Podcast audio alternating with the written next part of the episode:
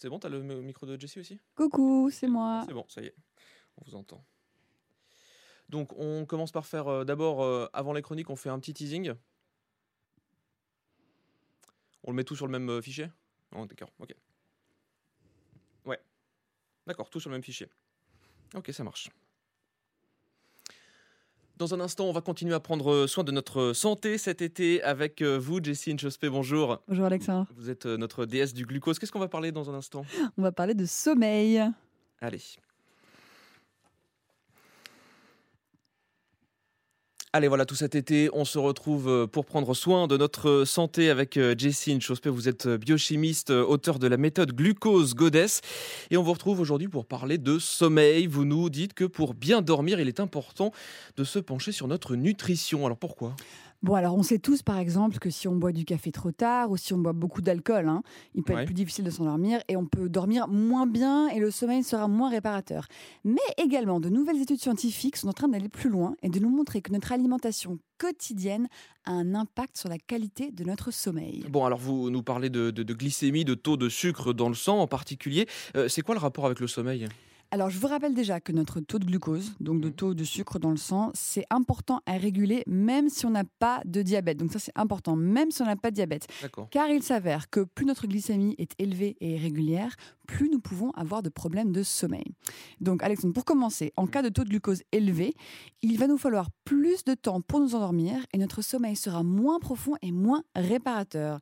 Et scientifiquement, il a été également démontré que s'endormir avec une glycémie élevée ou juste après un gros pic de glucose après le dîner était une cause de réveil nocturne chez les femmes ménopausées et d'apnée du sommeil chez une partie de la population masculine. Ah oui, je comprends mieux. Bon, alors qu'est-ce que ça veut dire exactement avoir euh, un gros pic de glucose après le, le dîner? Comment est-ce qu'on évite ça Alors, très bonne question. Donc, avoir un pic de glucose après un repas, ça veut dire simplement qu'on a mangé trop de sucreries ou trop de féculents lors d'un repas. Mm. Et donc, par exemple, un dîner qui créerait un gros pic de glucose serait euh, genre une assiette de spaghettis suivie d'une compote de pommes. Ok? Ça, c'est 100% féculents et sucre. Ça crée un gros pic de glucose et du coup, ça peut avoir des effets sur le sommeil. Et euh, si vous vous êtes déjà réveillé subitement en pleine nuit avec le cœur qui bat la chamade, Oui. ça, ça provient souvent d'un effondrement de notre taux de glucose en pleine nuit après l'enregistrement d'un gros pic après le dîner. Bon, alors pour mettre euh, toutes les chances de notre côté, pour bien dormir, c'est important, euh, si je comprends bien, d'éviter ces, ces- ces pics de glucose euh, après le dîner. Oui. Comment est-ce qu'on fait concrètement pour les éviter? Il faut arrêter les spaghettis, les compotes, c'est terminé? Alors non, on n'a pas besoin d'arrêter de manger des glucides complètement. hein. Mais voici quelques astuces qui permettent de réduire les pics. Alors déjà, Alexandre, on Mhm. commence le dîner par des légumes. C'est super important de faire ça parce que les fibres dans les légumes, lorsqu'on les mange en premier, elles vont avoir le temps de tapisser notre intestin et du coup, elles vont réduire la vitesse à laquelle le glucose passe dans le sang des pâtes ou de la compote qu'on va manger après. Mm. Ok, donc légumes en premier, super important, très puissant. Deuxièmement, si on peut, on ajoute une petite vinaigrette à ces légumes parce que le vinaigre contient de l'acide acétique. Et l'acide acétique a également un impact bénéfique sur le taux du glucose parce qu'il va réduire la vitesse à laquelle les féculents vont être transformés en molécules de glucose dans l'estomac.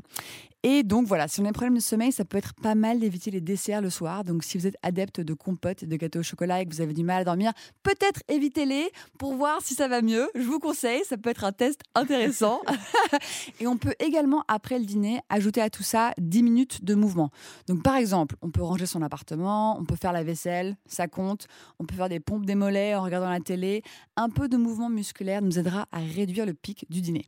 On va faire un petit peu de sport, euh, c'est ça, après le, le dîner le soir. Merci beaucoup, Jessie euh, Inchospé. Je rappelle que votre livre, La méthode glucose Goddess, euh, est aux éditions Robert Laffranc. Dedans, il y a plein de conseils, de recettes pour euh, réduire ces pics de glucose. Voilà, merci. On vous retrouve évidemment, Jessie, samedi prochain. Merci Alexandre. Voilà. Dis-moi.